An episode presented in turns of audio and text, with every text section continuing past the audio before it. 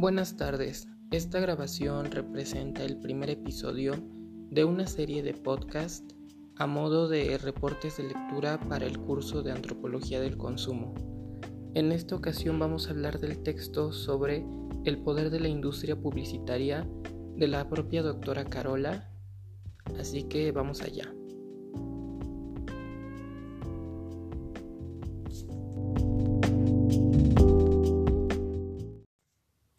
Eh, comenzamos hablando de la publicidad como una forma de comunicación que está asociada a un momento en el que la existencia del hombre es a partir del reconocimiento de sí mismo en sus mercancías, en lo que posee, por encima de cualquier sentimiento humano, con la aparente libertad de poder elegir eh, que comprar como una posibilidad de ser feliz ligada a momentos agradables donde no hay problemas ni dolor.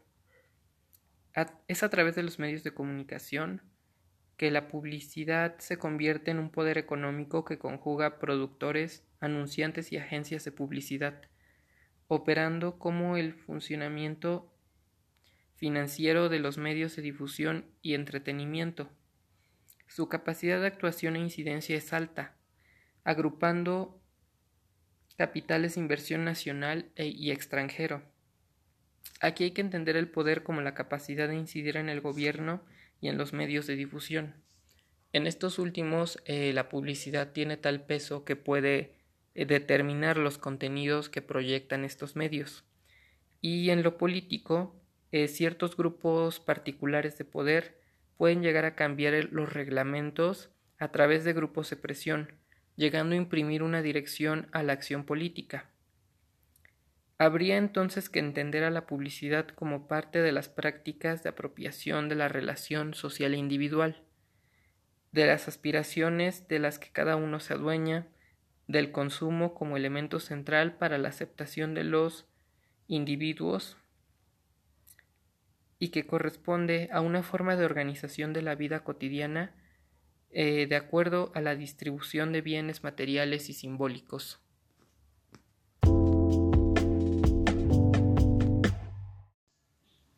Eh, después procedemos a hablar de la publicidad como un mecanismo creador de deseos, eh, puesto que esta forma de comunicación cada vez es más intrusiva en nuestros espacios, incluso en los más íntimos, para vincular productos con nuestra vida cotidiana y esto pone en juego una serie de acciones, representaciones, imágenes e imaginarios.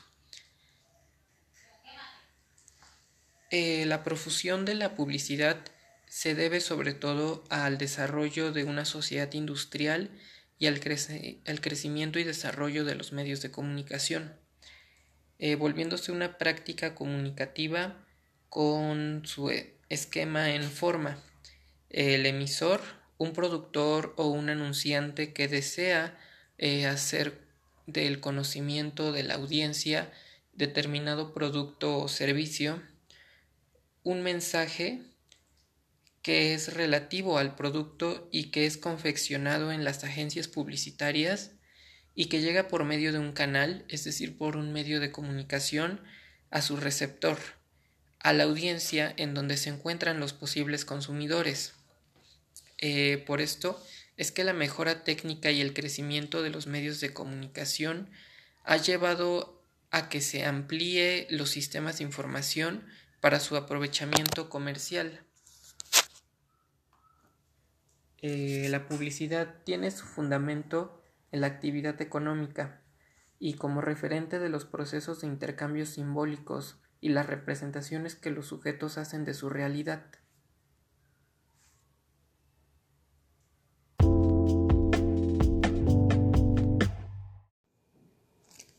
En el siguiente apartado se habla de la publicidad como un proceso productivo en sí. Eh, este es el resultado de un intercambio mercantil derivado de una producción industrial y una concentración de mercado. La publicidad es el agente de mediación entre el productor y el mercado que consumirá sus productos a través de la difusión masiva en los medios de comunicación. Eh, se requirieron ciertos factores para la aparición de las agencias publicitarias. El primero es un mercado amplio de productores con un excedente de producción, la circulación del capital y la capacidad adquisitiva de la población. El segundo es la existencia de medios de comunicación de gran cobertura para que el mensaje se distribuya ampliamente. Y el tercero es un extendido mercado de consumidores con cierto nivel de vida y tiempo libre, con una mentalidad que se construye en torno a la seducción, el gusto tribal, el narcisismo, el goce del tiempo, y es, son estos quienes pagan los gastos de la publicidad a través del consumo de mercancías. Su función consiste principalmente en acelerar el periodo de circulación de las mercancías. Carga sus gastos a la producción, pero su injerencia se da en el momento de la circulación y se refleja en el consumo. Al contratar una agencia publicitaria, un productor insiste en la necesidad de adquirir eh, cierta mercancía para que ésta se pueda reconvertir a su valor monetario y acortar el tiempo para que el capital mercantil genere plusvalía, pues al aumentar las demandas eh, se recupera el costo de la producción y se aumentan las ganancias.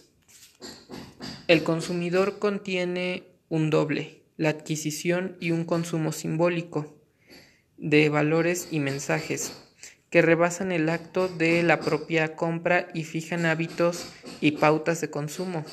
La publicidad actúa como un referente. El valor añadido de la imagen acostumbra a ser seleccionado de entre el conjunto de datos referidos a el valor simbólico vinculado al producto.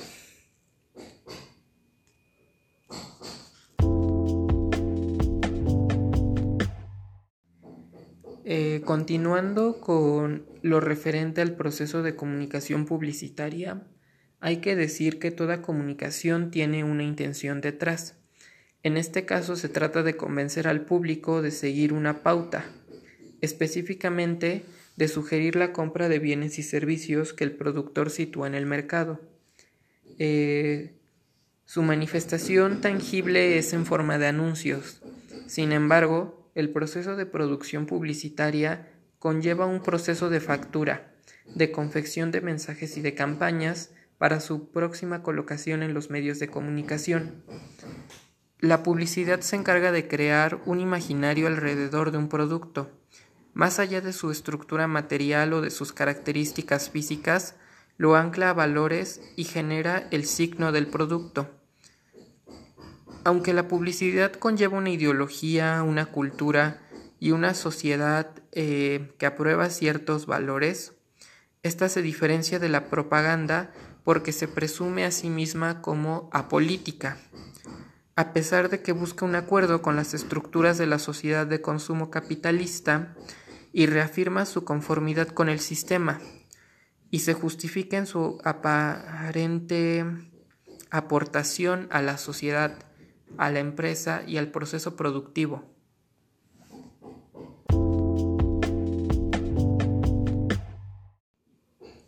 Ahora hay que hablar de la relación que hay entre la publicidad y la vida cotidiana. Eh, para esto es importante entender a los receptores como sujetos sociales y culturales, que por lo mismo no tienen una única forma de percibir el mensaje. Su pensamiento es el resultado de una educación ordenada y una diversidad de mensajes que fueron recibidos a lo largo de sus vidas.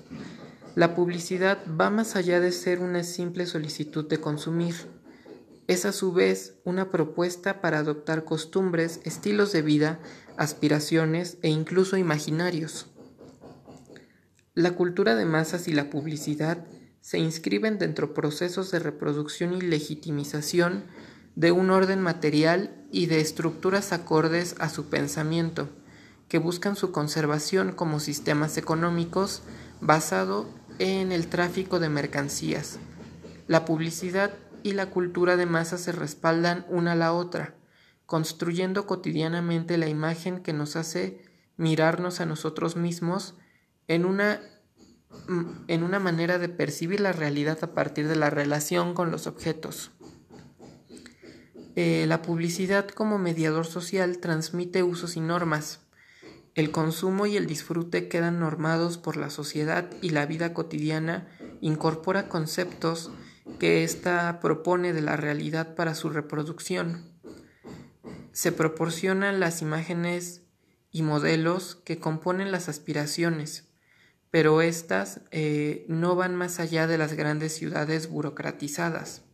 De hecho, es raro ver al campo como un tema en la publicidad. Los productos se vuelven un diferenciador de, facciones y de clases sociales. Mientras ésta va penetrando en el saber cotidiano, variando también en los géneros, siendo para las mujeres en torno al campo afectivo y presentándose gracias a la TV en edades cada vez más tempranas.